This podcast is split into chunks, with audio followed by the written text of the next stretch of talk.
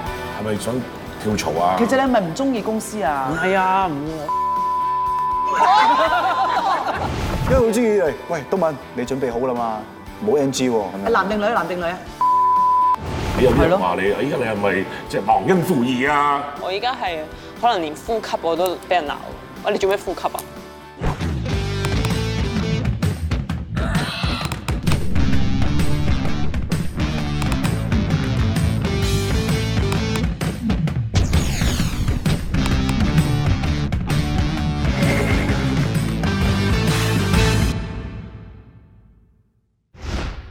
我哋今日請嗰啲全部都係打得之人啊！係啊，真係打得㗎！我介紹你識你明㗎啦。嗱，有崔建邦啦、關嘉敏啦，唔知點解打得嘅吳業坤啦，同埋阿謝東閔㗎。嗱嗱，記住啦嚇，下個禮拜即係呢一個廿八號晚咧，一連五晚啊，晚晚喺我哋 J Two 咧就可以睇到呢班友仔咧係真係堅打拳拳到肉嗰只。點恥笑我哋我真係想笑，唔係佢係真打啊嘛，點解會有呢個節目先？當然就係當其時我哋有明星運動會啦係，咁啊公司就話喂原來有一個項目叫拳擊咧，最多人報名係廿幾個嘅嗯，咁我翻咗去即係公司想我參與啦，咁你啊見教到十係嘛？直情誒即係揾教練啊，安排睇下邊個點樣做啊咁樣，咁啊有十幾人嘅，點知到第二日真係開波嘅時候咧，八個人翻嚟啫，全部全部話有通告喎。我話咦，琴日琴日又唔見話有通告嘅，你哋可能大家知道真係要上擂台打就唔敢啦咁樣。咁跟住我繼續 recruit，咁啊坤哥就係當其時我見到佢喺網上邊又打空手道，又唔知打牆。唉，好有熱誠咁樣啊係嘛。啊係啊係啊！我我真係洗濕咗個頭少少，真係嘅。邊個幫你洗啊？嚇阿阿阿邦啊咯，做咩？今日幫你覺得佢打得啊？定係你早打佢好耐啊？而家嗰個十幾個去邊啊？佢話佢一聽到真打就話唔好意思有通告咁樣哦咯即。係以為係流嘅揸流灘咁樣嘅，點知真係拳拳到冇肉諗過真係打啊嘛，咁咁啊大係件咪事啦，真係打啊？咁啊真係打，你睇下咪你睇下呢啲嘢先啊先。今朝好練習嘅。嗱，而家咧唔理你哋真定假字，首先咧即係喺台面上面有份合約，我覺得要簽咗合約先再問咧，啲嘢先作實。哦，好啊好啊好好嘛啊，嚟嚟嚟係嚟唔該，你簽嗰個合約，合約嚟，簽名啦喂，崔媽，快啲係真係有啦。合約梗係㗎要喎。梗啦。係啦，我哋你估真係整蠱節目啊？我哋做得掂先有呢個節節目㗎咋。係啦，都要都有啲防備嘅。有啲防備唔唔使使啊，講唔咩使防備啊，你一定要講㗎啦。驚我而 你避無家。可避啊驚係啊！咁啊，坤哥唔該你讀出嚟啦，幫 OK 本人吳業坤今日幾多號啊？承諾在 Mean Talk 內會遵守以下規則：第一，做 Mean 人講 Mean 話；嗯第二，冇底線分享 Mean 人 Mean 事；第三，講真話唔記仇；第四，講真嘅呢條講呢條散。啊呢嚟嚟個嚟嚟講嚟完咧，我哋幫你喺嗰度散啊。我唔呢個播出都會播出街係啊！啊。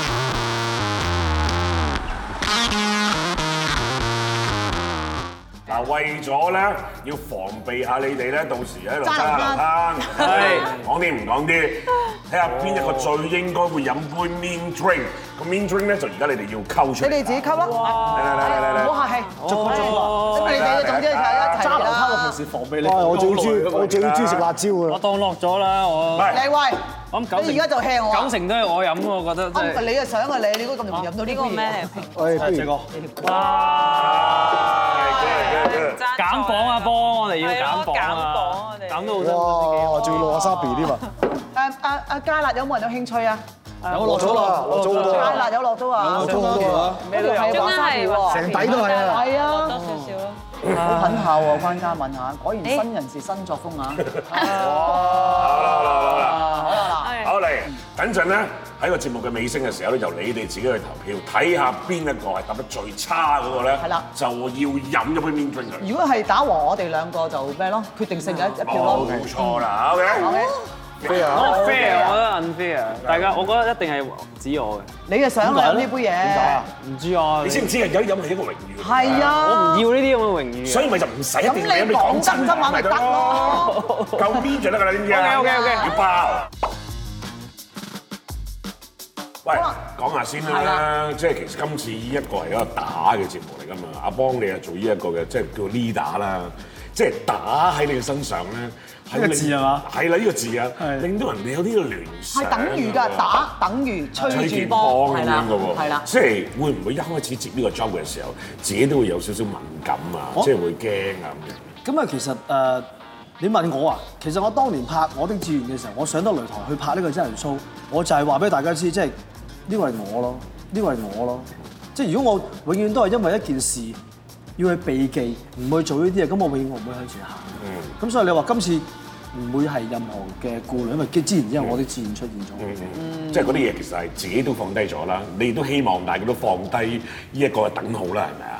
我覺得呢個世界上冇嘢可以放得低嘅，嗯發生嘅事就係事實嚟，即係有啲經歷咗個事就係發生咗個事，只有你慢慢去，即係繼續向前行嘅啫。嗯我覺得係啊，因為你都好勁㗎，Migo，即點啊樣係傳媒幫你咧總結過啦。係。咁多係啊，有有流啊九段嘅緋聞，幾行幾行係啦，個個都正嘅拋嚟喎。聽，犀利係啦，嗱，聽住嘞哦噃，係啊黃思穎啦，係啦邝敏慧呢個啦係㗎啦，徐淑敏哇啦呢個係咪㗎，郭思琳啦呢個 真係唔知，啊陳嘉莉啦呢個係啦，野人啦呢個就係啦，李善即係李正君君啦，李李正正君君啦，sorry，李正君啦係咩，陳雅唔係啊樂嘛同埋 Jessica 喎，係啊嘛？喂咩咩我呢個最後啊即係咩而家咩啊？大佬，我以為邊啲？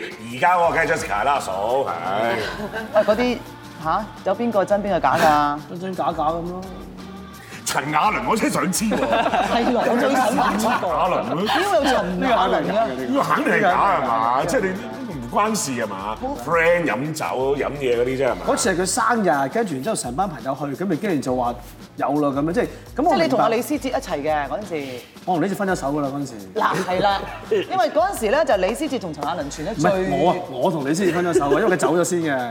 哦，即係前後腳你哋到嗰個宴宴會場合定係咩？你想係啊講？我唔知你 哋啦，唉，真係。喂，咁我想問下你哋啦，你點解你會覺你會覺得點解會咁多即係緋聞咧？嗱，講真高唔夠阿謝東敏高係咪？靚仔又咁又話高我靚仔，靚仔樣嘢好耐啊後生，心裏邊又話嘅關家文後後生生。咁，你點解會咁多緋聞？你哋覺得咧？係咪要我答啊？唔想係我你答啊啊，佢哋答啊。佢口才叻咯，佢健談，同埋有識打拳咯，叻仔啦，識唔係，玩我覺得呢好好交心啊！嗰日同佢有一飲飲嘢咧，佢真係畫個心出嚟，即係我哋第一次，真係其實冇乜機會傾唔係偈其嘅。實識咗嗯好耐係㗎啦，但係係啦你第一次嗰次你先挖個心出嚟係啦，啫。即係佢佢係一個好交心，我諗即係女仔最中意見到嘅就係呢樣嘢咯。嗯係啊，所以叻仔。即係容易容易吸引到女性，都係呢一個原因。係係咁嗱，即係幾行㗎。唔係咯，幾行喎？即係你難怪有時可能呢個觀眾好，或者有啲網民好都話：哇，呢啲溝女怪啊！即冇係冇冇冇冇怪好多溝女王王啊，多啦係啊溝女王好多女啊咁樣，即係咬住你唔放㗎喎。即係呢樣嘢其實會唔會覺得喂，我即係我要仲要做啲咩先至可以即係唔好洗洗洗啦，唔好俾人話洗有種晒啦，係啦。其實網民對於每一個人嘅睇法，我諗好似市民一樣，即係佢對你嘅睇法其實都係建基於你曾經發生嘅事情。咁、 OK 我真係的而且確，我人生發生嘅事情真係都比較多。係咁佢哋會有呢一個咁嘅觀感，係無可厚非嘅。咁、你話要特登要做啲咩？我諗做自己咯。即係既然你已經即係對繼續我溝女啦，做自己嗰陣時嗰一部分係我啫。唔係，即係我問你而家係咪繼續溝女？我而家係咪繼續溝女？溝咗個嘅。咁係咪即一個就夠啦？唔冇冇冇其他夠十㗎啦，啊 夠㗎啦，你係夠咪㗎啦覺得你一個唔係好夠啊？我點知你啊？你九個喎，大佬，我真係覺梗係覺得你一個唔夠啦。如果唔係點有九個出嚟其先？實張紙唔夠位咋，仲有啲冇寫落。知唔嘅，我幫你填啦而家全全唔知係，嘅，但係而家就真係我見到你就真係乖乖收心養性啦啦，收心養性啦。係嘛？咁呢個係咪結婚對象啊？嗯，要諗啊，死啦！有蚊頂談判啊！一分鐘啦，得啦，得唔得 啊？仲夠未未未夠一分未啊未啊鐘未啊！我希望係。定啦係。咁你有冇同，Jessica 人定啦哋？咁有冇同阿 Jessica 即係透露過呢樣嘢咧？透露咩啲嘢？結婚嘅對象咯，我諗呢啲嘢唔透露就係適當時候就唔透露㗎啦。一嚟就講一啊！啊嚟就係咯，如果係適當時機就嚟啊，你知㗎。我知我知我哋講過好多次。我等你，我等你隨時打俾我，話俾我知咩嗯你有做司儀知又有梗唔係啦，佢有好多嘢準備啊嘛佢。哦哦即哦哦，哎哎，我明啦明啦明啦明啦明啦明啦明啦明啦等你啊，等你啊嚇！。咁啊希望你真係嚇乖乖地啦，多謝你喂真熱係喂熱身嘅咋，我哋呢啲熱身嘅係啊，咋。熱身我都已經梗係啦，滴緊汗氹下呢個你 Mina 啊已經覺覺得得個心揦住揦住，點 算咧？ 因為我唔問你啊嘛，係 唔係唔嘛？係唔係切，得㗎啦，嘛了解下佢先啦，我好想了解下佢。轉頭轉頭轉頭， 啊去了解。放心啦，我問咗謝東敏先，哦有傳你啊屋企剩落大把嘅喎。個我都想係，咁你又問喂？咁但係你嗰一間成千萬嘅樓喎，絕對係假嘅。但係你睇報紙見都唔你止成千見萬見啲日本名牌喎，E C Miyaki 喎，誒唔係，呢個係淘寶名牌嚟㗎。架車係跑車嚟嘅喎。係架啊車。跑車啫，咁架車跑車咁其實但係你都真有平係嘅跑車啊嘅佢啲衫真係同我喂陳大佬生我中兩個 catalog 咁嘅出嚟，大 佬唔係啊 嘛。點會唔係啊？唔係，首先我講唔係陳老咧，嗰啲人話我買一千萬嘅樓係真係假，真係假。因為二千萬間樓，唔係真係假 嘅，我係一路都冇樓嘅，我真係冇樓嘅。咁個咩一千萬樓點嚟嘅？咁點嚟㗎？我都好想知點嚟㗎，即係而家你仲未買嘅，我未買樓㗎，我嗯咁佢咪我可以首次置業咯？我仲係處男之身嚟嘅，即係呢個首次置業嚟嗯講，所以我都希望可以將來買到樓。咁點會傳得你咁緊要咧？話你有錢仔其呢。實我都好想知啊，點解點解我都好我想，喂點解我想知咩咧？點解你咁嘅人工可以見見醫生 Yaki 啊？我冇意思 Miyaki 啊，我真係冇啊，冇扮嘢啦 我得 y o 字 啫。早排依 Simi Yaki 嗰個係阿姐嚟嘅，哦阿姐又多啦，阿姐又成身都係啦。咪都有唔係，但係話俾大家知啦，即係其實講緊個個都覺得你係富二代，富二代。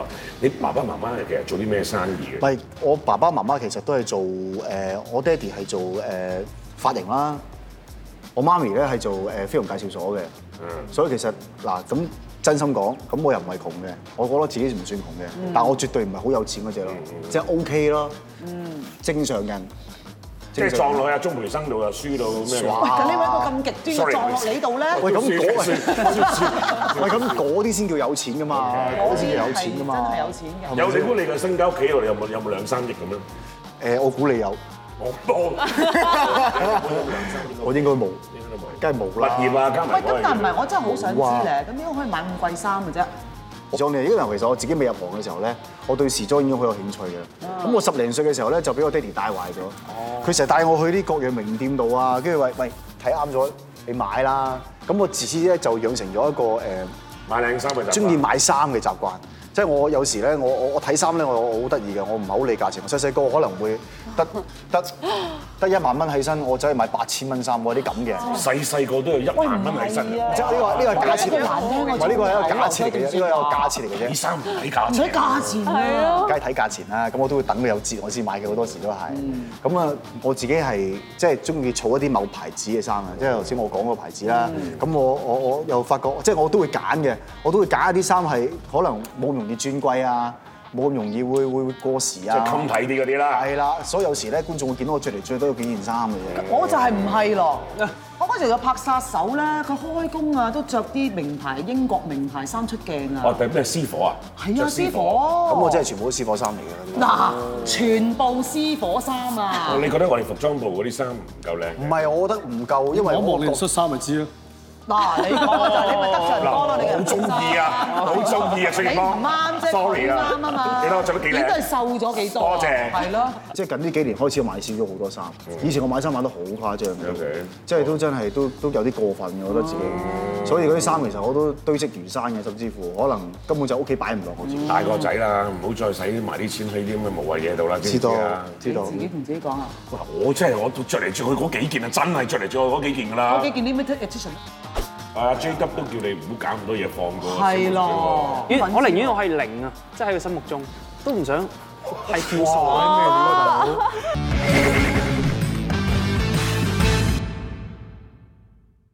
好啦，到第二個問題 啦。坤哥，嗯，哇！你早排你好掂喎，夠薑你好犀利喎，真係。啊係咪想跳槽啊其？實你係咪唔中意公司啊？係啊，唔我就係軟弱啦。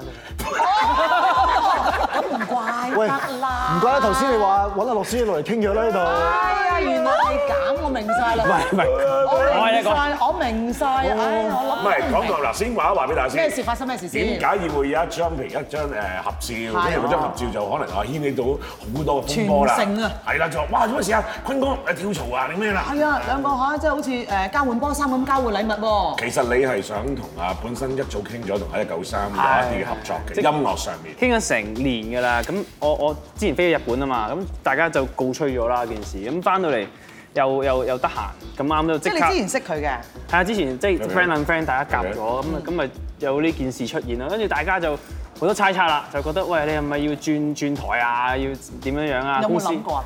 咁又冇嘅，我真係，你望住鏡頭答一次啊！邊邊邊個大頭啊？邊個大頭啊？我哋個。都都誠懇嘅，信住先啦。係係 OK，係咪咁啊？所以就即係大家你知而家啲網民就好中意好多聯想啦係啦係啦，咁啊咁啊，所以就出現呢件事咯。咁啊翻到嚟又好似誒，即係我唔見咗半年啊嘛。其實我去咗日本嘅時候，整單新聞大家嘆下先。唔係㗎，冇冇咁有冇機心㗎冇機心㗎啊嗱，發誓係冇機心嘅，葉坤都冇機心啊！呢個世界冇人有機心啊！哇！你同我講呢啲嘢，吳業坤，哎呀，佢啊好保你啦唔係講笑係嘛？啊！我以為嗰啲咧乖乖仔嗰啲啊，係啊，梗唔係啦，聽講佢係啊，有廿年，無數啊十十年前，十 年前，我初心都不變。十年前好乖嘅。嗱，咁而家咧佢自己講嘅咋嗱，唔係我講唔啊。係而家都乖而嘅，家不都乖嘅而家都過乖嘅即係好多你知娛娛誒娛樂圈好多朋友啊撞到啊，咁大家就誒有好多唔同嘅交流，令到我思想有少少變化啊咁樣樣，但係個變化都係好嘅變化嚟嘅。咁其實誒係咯，就係軟弱咯咁。但係老實講啦，講呢一單新聞有冇人即係走嚟照一照我哋個肺，鬧一鬧我哋係啊話喂你做乜做做件咁嘅事啊？誒可能會有人會唔中意，或者可能會有人會鬧你㗎喎，有冇呢啲嘢？我就覺得公司一定唔會咁小氣啦，我覺得係咁。唔但係係咧問你覺唔覺得係有冇人照過你肺咪啊？傾下偈食下飯啫，冇事。有開支紅酒嘅，開支紅酒應該照肺唔會開紅酒噶嘛。就係嗰次影到你哋去食係啊，飯，就邵小姐阿小姐同同你埋傾下啊偈，嗯 Kenneth 一齊咁樣傾下偈，即係同你經理人一齊。係張單係咪你買咗叫？所以我我想買嘅， 咁但係都係佢又小佢姐又買爭住爭住，哦代咁放心啦， 係咯係咯係咯，喂支紅酒住係我一陣有有人咧嘅埋單啦，分 com 你就大件事。係啦，你係啊，埋大劑係啦，我埋你單 個意思就係咁啊！個樣。意思係咁樣。喂，但係咁喎，你喺個社交平台度咧打咗一個星夢參賽者個名喎，哦係係係，點解有啲咁嘅事咧？即係我嗱我終於，因為我真係有追星夢傳奇啊嘛，我好中意公司嘅。係啊得啦， 科普啲 shot 啊，唔係，跟住我就誒真係俾嗰個參賽者咧叫做迷倒啊，上 tell 上聽我，即係好似我以一個叔叔嘅身份，我三十一啊嘛，佢十四歲啫嘛，咁咩我嚟係咪好似你嘅初戀情人三十啊一？點樣叔叔啊你？叔叔㗎啦，我覺得我身邊啲身邊啲朋友啲仔女都嗌我叔叔㗎啦。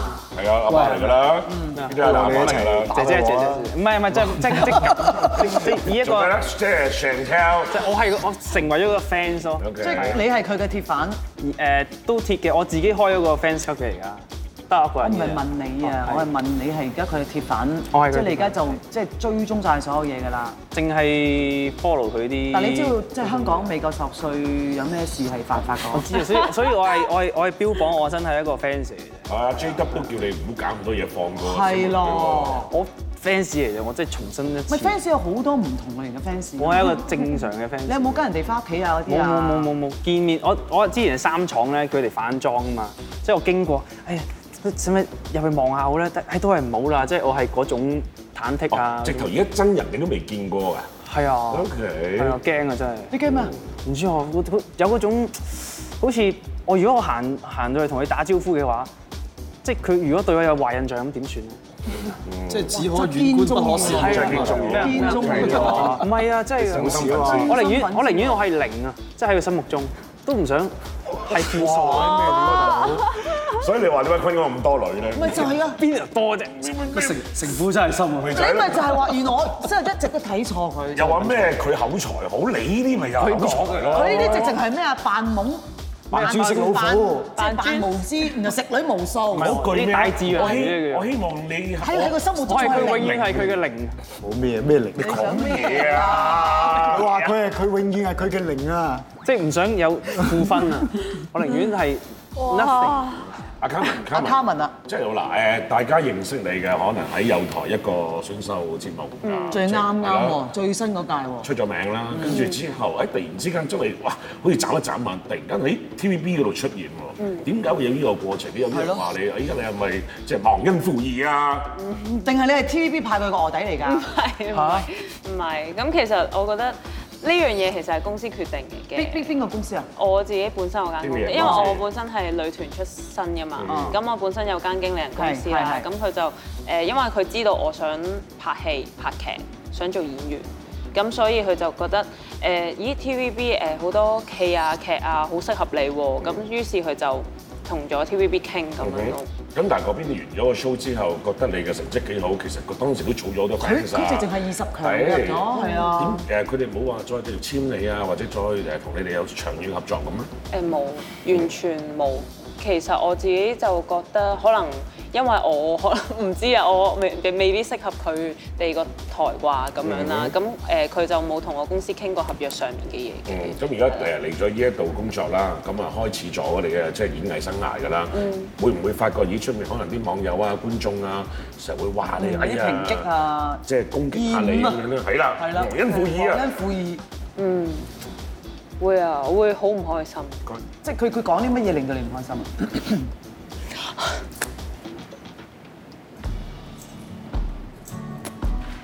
反骨啊咯。嗯。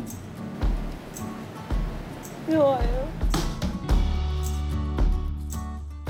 其實我自己覺得，即係娛樂事業其實已經喺香港入邊已經唔係話好多機會好多機會或者係好多嘅嘢去支持你啦，好多嘢都要靠自己啦。咁但係當你仲要即係可能咁樣分分埋之後咧，其實連嗰少少嘅機會都冇咯。咁我自己就好中意，即係好中意做呢一行嘅嘢嘅，由十四五歲開始已經係好中意，所以先細細個已經開始跳舞。咁但係去到呢個位嘅時候，我就覺得。點算咧？我好似做咩都錯，即係我知道我依家其實我其實我依家可能打拳啊，或者係參加啲跳舞跳舞比賽啊、拍劇啊，一定會俾人鬧。我依家係可能連呼吸我都俾人鬧。我你做咩呼吸啊？但係 我就係覺得我要努力咯，努力證明翻俾人哋睇，我真係做到，同埋我係有實力咯。我唔係靠因為一個選秀節目。我諗 Carmen，你將嗰啲攻擊你啊、抨擊你嘅説話啦，你你當佢變成你推動你自己再行遠啲嗯嘅一啲好大嘅力量。加油！嚟嚟嚟，飲杯先啦飲杯飲！杯好，飲杯嘢，我哋輕鬆下。無啦啦，跟住就嚟料啦，輕鬆啊，輕鬆啊，而家啊，嗯好啦，而家我哋咧呢個板上面咧有十五條問題，即係你你答得唔好 hea 答嘅，你自己後果自負啦嚇。咁啊，不如咁啦阿，Migo，你係佢哋嘅前輩，你揀先啦。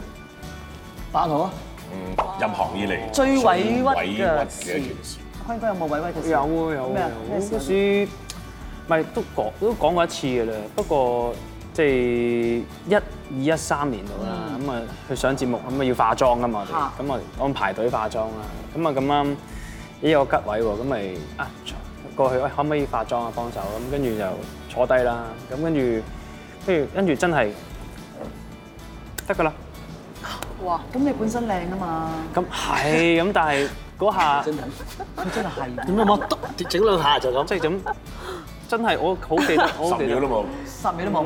我幾多秒唔記得，總之係真係，我我諗緊佢你係咪係咪真㗎？即係有有咁樣想法嗰下，即係冇理我，即係我嗰時嘅性格係唔會話啊你你化完啦，即係唔敢咁住行走咗咁，咁嗰日就最後攞翻自己啲化妝品，都係自己掃下咁樣上鏡咁嗰下係唯一最委屈嘅事，不過係遇過一次啫。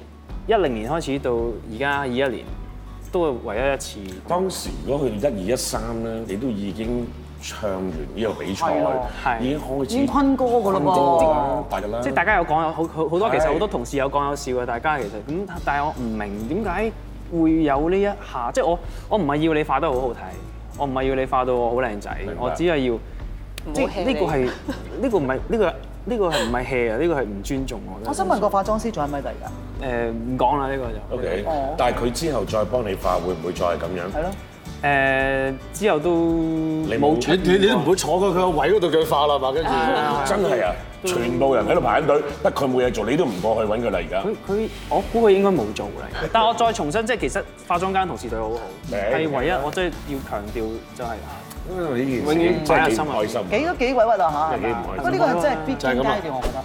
但係當你做咗三句之後咧，就信喎，啲粗口都跟住嚟嘅。一個好大力嘅重拳，一拳打落個台度，嘣一聲，咁我覺得太委屈，跟住就，咦，佢真係唔再講喎。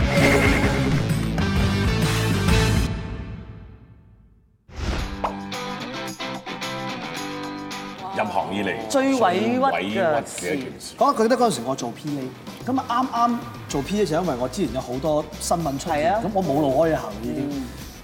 咁但係我好中意做呢行，咁我覺得不如咁啦，不如轉行啦，試下學做製作，咁啊由低做起啦，咁啊做咗劇組嘅 P.A. 我仲記得我第一個我第一個經跟嘅導演叫方俊超，咁當時拍緊 A.T.F 反恐，咁我都做咗，開頭都下下氣氣嘅，但係當你做咗個幾兩個月咧，大家知道咦唔係佢堅砌嘅喎，就真係當你係工作人員。咁我記得有一次喺西貢拍外景，咁啊成隊劇組到晒好熱嘅三十幾度嘅，咁啊 set 晒機位，演員就可能第二組未放未嚟得。我記得係陳茵媺同埋阿黃德斌，咁啊黃德斌嚟咗先，咁啊已經換晒制服啦去嗰度，咁啊陳茵媺就未到，因為上組仲未放佢，哇導演已經又熱又興咁啊嗱，喂到未啊演員？咩咩咩仲未到嘅咩喎？咁我真係未到啊嘛。咁啊阿阿邦，咁嗰陣時咧 P.A. 嘅分，一個 P.A. 做個 first P.A. 即係正即跟導演嘅，second P.A. 咧就係嗰個 P.A. 嘅助手就幫佢跟場。咁我就係 second P.A. 咁我就去吹，喂，究竟未啦？我就由嗰、個嗰、個、呃、海鮮酒家出邊空地行過停車嗰度，連續行咗好多次㗎啦。佢未到就係未到。咁後尾等咗好耐，個劇務已經喺度吹緊特登勤，咁我就問劇務哥哥我喂到咗未啊佢？未到啊，等下啦咁樣。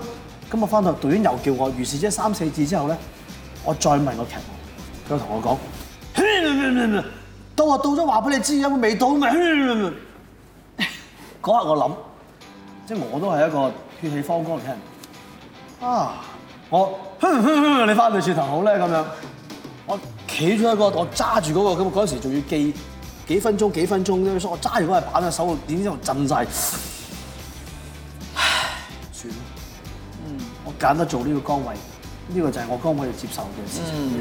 咁、我就翻咗去，就同佢講唔好意思，佢真係未到，我試下不如我企喺嗰度，一到我即刻翻嚟啦咁樣。咁嗰日覺得即係我其實我都係做嘢，導演叫我咁做，點解你咁樣同我講咧？咁但係我又明白佢又會嬲，因為我真係咁未到，咁你你就係、正所謂你就係、夾咗中間你就係、你就係嗰個潤滑劑啦，咁係咯你就係咁噶啦，呢、個就係你崗位啦咁樣。咁自此我每次見到嗰位劇務朋友咧，我都會好認真咁去應付佢嘅。仲喺真係好度認嘅，真仲喺度嘅，啊仲喺度嘅。佢應該健在嘅呢個世界上，但係在唔在職我唔知啦，唔在唔知啦。唔係，我諗你同佢做好朋友，因為點解咧？之後咧，你知我哋 P.A. 每朝早得七點鐘，我哋出發之前咧，我一定要揸住嗰個通告，就會同劇務講。劉德華、誒、誒張衛健、張學友全部咧就誒分公司化妝，誒、黎明同埋郭富城咧就自導咁樣，我就好遠嘅，好似佢一個車咁遠咧，我就係、咩咩哥、劉德華，乜乜乜乜坐車，咩咩自導三個人出發，到佢咩齊發。如是者經過六七個朝頭早之後，佢就喂，我係咁嘅 我唔我唔係聽唔到嘢。我唔係龍嘅跟。住之後最記得嗰時食係 lunch 咧，我哋通常每人都三十蚊飯錢嘅啫嘛係係係你嗌嗰個飯餐四十三蚊，邊個夾翻八蚊？邊個夾翻八蚊？到到我嘅時候，你我我想夠啦，啊唔使，我請你，佢請我食，咁自知咗好朋友。你咧由誒、呃即係某個喺娛樂圈或者喺公司入面，即係做到嗰一個位置啦。突然之間，你話有機會想要啊，我不如試下轉行啦，嗯我去做呢個 PA 啦。呢一個咁大嘅轉變咧，你啱啱入去嘅時候，人哋對你嗰個態度係點樣嘅？開頭全部以為我喺度拍緊真人 show 嘅。哦，要你整蠱佢哋啊！個個以為整蠱，唔信嘅，唔信嘅。但係當你做咗三句之後咧，就信嘅，啲粗口都跟住嚟嘅。開頭係有成啲嘅，哇嘿，即係冇錯嘿嘿可唔可以幫我？咁啊，攞俾，喂，幫我攞嗰個嘢嚟啦，咁樣。快啲啦！得啊，咁但係呢一單嘢或者呢一個嗰幾個月啊，嗰大半年，一年你學到我啲做咩？足做足一年一，年你學咗啲咩？做人。做人又要點咧？以前太覺得自己係個 artist，成日成日諗喂幾點收工啊？你快啲啦！我五點半要走去食飯㗎。但係當你真真正正做咗幕後，你知道你五點半去食飯，你五點半食飯，我仲要翻公司啊，擺翻啲機器啊，將啲將啲 run down 試翻落去啊，再再再落道具紙啊，我夜晚九點鐘先走得。你你就會發覺原來尊重你身邊所有工作人員係咁重要嘅事情。而專業係亦都係好重要，即係嗰陣時係第一次有呢個領悟咯。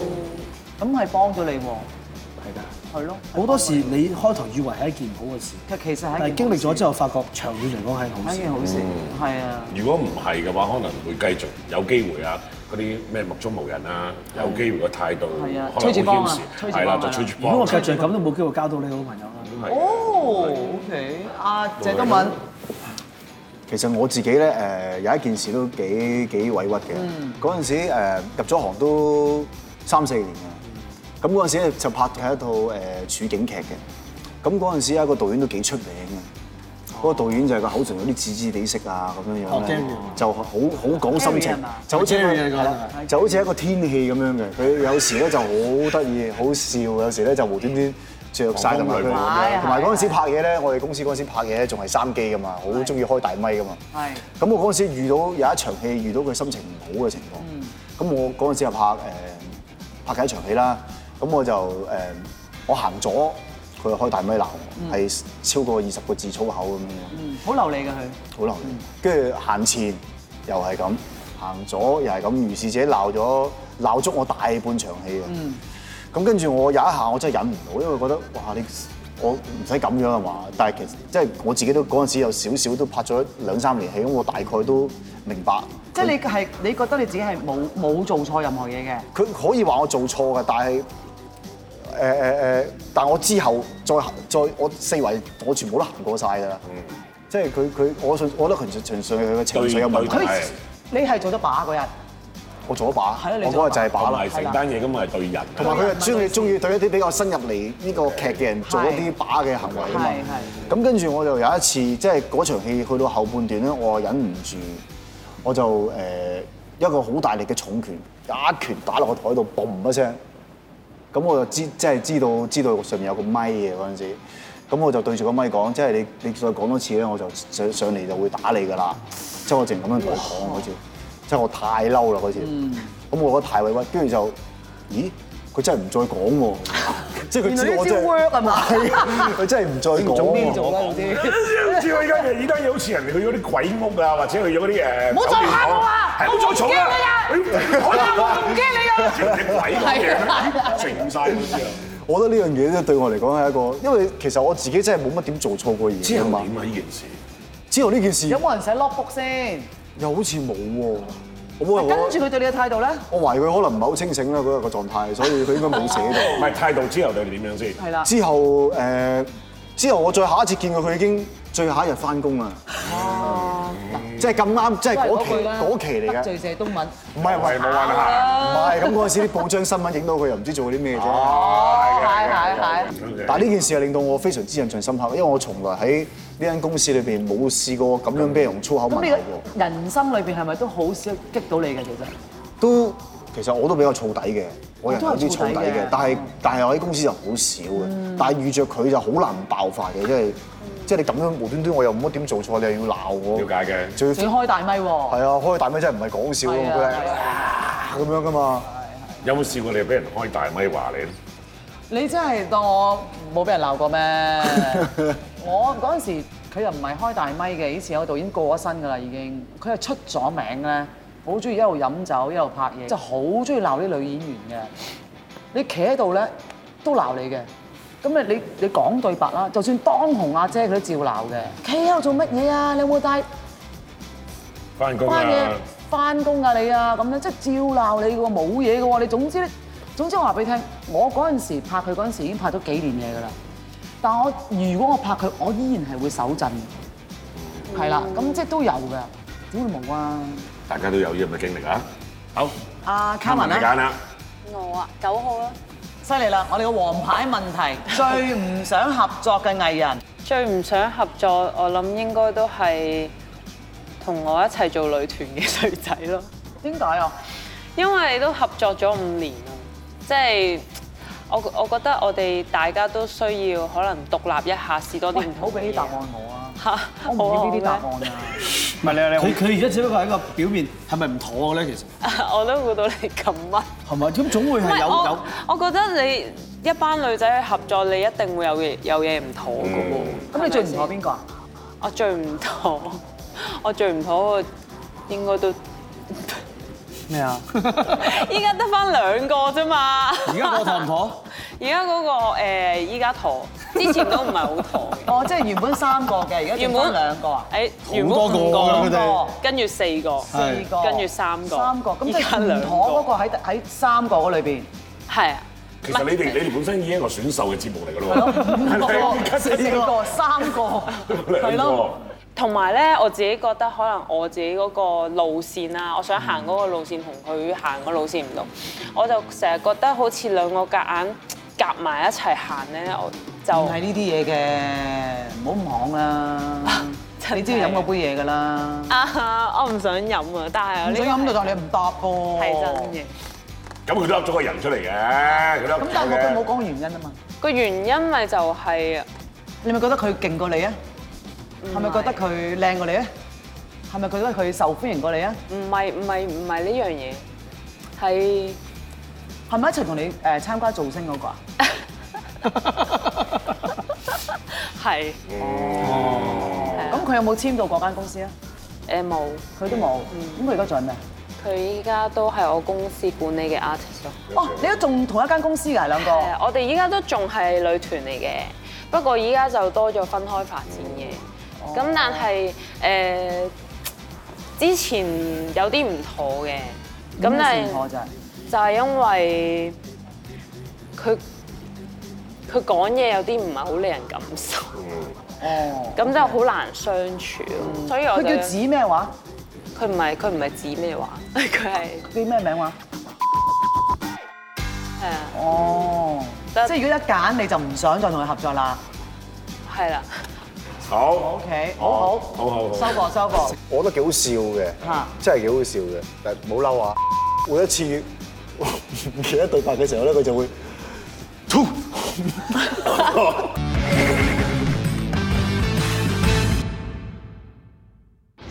犀利啦！我哋個王牌問題， 最唔想合作嘅藝人，其實豆沙包誠實到實你唔使擘大隻眼咁樣望住我啊！到你講啦，最唔想合作嘅藝人啊！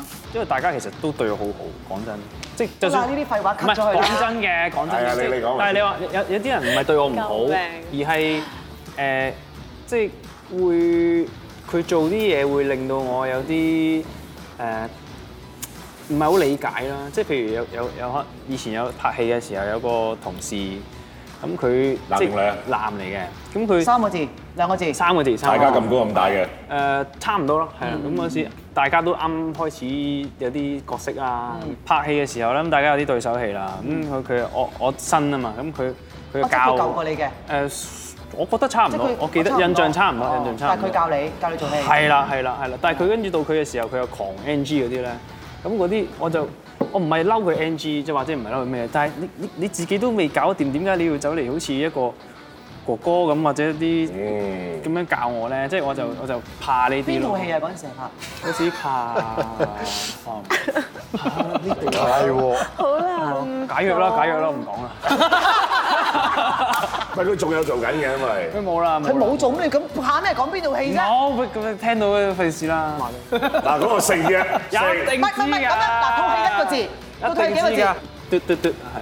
嘟嘟嘟即係三個字嘟啦。嘟嘟嘟嘟嘟嘟嘟嘟。咁你同我揾啦，唔該誒工作人員揾緊啊而家已經唉，真係揾啊！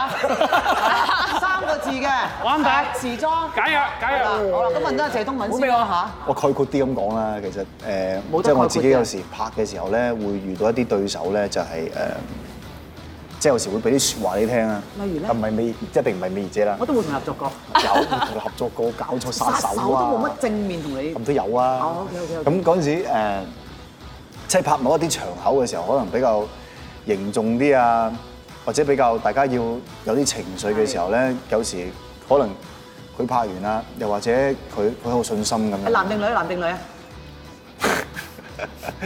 女咧三個字兩個字，你唔知咧，你大家嘛多多講下先，多講唔話知人哋叫先，咩名㗎？多講話先，多講我埋先估到邊個啦已經？嚇咁咁緊。緊要？即係佢好中意，佢好中意嚟，喂，東敏，你得唔得㗎？你得唔得㗎？你你準備好啦嘛，唔好 NG 喎，即係咦，我都估到邊係咪跳個？舞好叻㗎？即係會唔。係，即係會咁樣樣，有唔係啲有啲説話會俾你聽啊，跟住又可能會，喂，誒你你你你你點啊？你你得唔得㗎？喂，你你唔係你唔係唔得啊嘛？即係喺你隔離係咁係咁跟住長氣喎佢都因為其實你培養情緒嘅時候咧，每個人嗰個狀態都唔一樣係。有啲人可能要長啲嘅時間係，有啲人可能會短啲嘅時間噶嘛。咁但係佢係咪大佬做咁得你叻得啊你得我咁你叻啦，你冇影響我啊嘛。咁我自己做嘅時候，咁我唯有我我自己行馬屁，因為阿美儀姐可能同我拍過戲，你都知我個人其實係比較靜嘅，所以。我會比較唔想同呢一類型嘅人合作咯，因為我覺得好影響我，同埋我知你嗰陣叻時啦拍邊套劇啊？ 嗰陣時拍邊套劇啊？時裝定古裝？哇！你拍好多劇喎，時裝啊，時裝最近嘅都有啦，劇名好短嘅，有長有短啊啦。唔係，我講真嘅，咁而家個女仔咩去到咩位啊？係咪真係咪因為佢勁佢叻，所以佢搞到即係佢可以咁樣嚟同你講呢啲説話？死咗仲好長腳添。啊，你簽啊！佢冇得解藥啊！佢咩真係咩位先？咩位先？係啊即係個真女係仔有時候係咪真係勁先？有冇攞時候？喺我心目中，公司裏邊基本上都出名過我嘅，有啊冇 loss 都後㗎紅過我嘅，你同佢合作咗唔止一次嘅，你講緊嘅係咪？即係講緊幾套戲應該唔嘅，止一次嘅。幾套戲嘅合作，佢都會咁佢都係樣咁去樣嚟嘅質疑你話：喂，你得唔得㗎？你唔得佢唔會㗎，第一次就咁樣㗎。即係唔淨止我嘅，好多人都會有試過。都俾佢咁樣話過嘅。坤哥有有冇啲咁試嘅過？人嘅咩？係啦，可能我要再多啲，再 focus 啲，先可以再同佢合作咯。即係可能我自己度哦咁你覺得佢點解要咁樣做有咧時會受人影響，因為可能我覺得佢太有信心，佢太有信心，我覺得佢自己。嗯網民對你講過最 mean 嘅一啲 comment OK，係乜嘢？最 mean 嘅 comment 啊，誒、上年嘅時候一路發生到今時今日，有時咧有啲網民咧都會仲講起我之前誒一年前發生過嘅一啲事嘅。咩事啊？即係誒啲誒誒自己嘅私人私人感情關係嘅事啦。係咁嗰啲網民咧，有時會一路都喺度講話，幫我講咗個名咁樣嘅。咩名啊即係大家好多人聽，我都會覺得有啲唔舒服㗎啦。係啦，即係話我呢啲咯，即係咁樣好嘢喎！你真係講喎，講。哇夠姜喎冇！所謂講啊，但但係誒呢個，我覺得我入行生涯裏邊咧，都算係對於我嚟講一個最 mean 嘅嘢。嗯，係啊，但係我自己又冇所謂，即開係頭最一定好唔開心啦。開頭好唔開心，我會發覺我自己原來係比想象之中更加容易聽到人哋講我負面嘅嘢。你接受能力高，你覺得自己？我接受能力非常之高喎，所以我覺得，誒、你哋話你講得咁開心，就繼續講咯，我又冇乜所謂。咁你咁嘅啦，嗰件事件嘅嚴重程度，你都可以都叫放得低，又或者可以睇得開。嗰啲嘅 comment 根本就唔會傷害到你啦。完全傷害唔到我。即係呢個，但係呢個對於我嚟講應該係算係一個比較 mean 嘅嘢嚟嘅。即係正常嚟講，你咁樣俾人講一定唔開心噶嘛。咁係咪因為你唔夠中意呢個女仔？一唔唔係嘅，我只不過係我覺得，即係我自己嘅嘢，我唔會 care 出面嘅人點睇咯。即係喂大佬，我呢個係我同我同我同我另一半之間嘅事嚟㗎嘛。咁我心諗關你咩事啊？你知道所有嘅嘢咩？你都唔知道，你點解要批判人哋咧？係咪先？咁呢啲係自己嘅嘢嚟㗎嘛。所以我覺得，我覺得誒誒誒對我。或者對我嘅另外一半咧，其實都有少少唔公平嘅。嗯但係我覺得我又可以接受，因為我自己做呢一行㗎嘛。咁我咪俾你講，我唔回應咪得咯。我就嗯我真係冇乜所謂嘅，我自己。幾高 EQ 喎！我好豁達㗎，我呢樣。加油！啊加油所以哥啊！最 mean 其實令我 hurt 嘅嘢係可能就係譬如我開始開紅館，咁有啲人就話：喂，你憑乜嘢啊？你你條死偽毒咁樣樣，跟住誒誒人哋都嗰個嗰個邊個邊個未開，你憑咩開啊？邊個嗰個係？即係好多好多好多人未開嗰啲歌手啦，好多人咁未開嗰啲就話你憑咩開啊？跟住咁我開唔得咧，係咪先？即係人我唔係搶人哋個旗啊嘛，你爆棚添喎，演唱會我有嚟。啊，係咩？多謝你啊，多謝你。你話你話我都乜乜嘢都俾人鬧過晒，你都係話俾人咩啦咩頭啦，你都俾人乜鬧。都有㗎啦，咩頭啊，咩即係即係粗口嘅又有啊，即係佢哋得呢啲嘅咋廢柴啊，垃圾啊，唉，好啦，我揭埋最後條問題啦，好啊嚇！啊阿阿 Migo，唔該你十五號。好，啊！哦，邊個藝人嘅壞習慣最黑人憎？唔知啊。有一個就係誒黑唔黑人憎就我我唔我唔知啦，即係但冇係評論啊有一個我覺得幾好笑嘅嚇，真係幾好笑嘅，但係冇嬲我啊，Laughing 哥，真係冇嬲我，阿明哥，千祈唔好嬲我啊啦，冇嬲我。點樣咧？嗰陣時我同佢拍一套戲，我啱入行嗰陣時頭一兩年嗰陣時，阿 Laughing 哥做緊 TVB 嘅，我同佢拍一套戲叫做《女警愛作戰》。嗰陣時拍到成日都三四點啊，咁唔記唔記得台詞好正常咯。咁 咁啊，Laughing 哥咧就大家一齊都好正常，唔記得對白啦，因為都唔知自己做咩嘅好夜咧，啦三四啊已經點、好四五點，好攰啦已經啊咁啊，Laughing 哥咧每一次 唔記得對白嘅時候咧，佢就會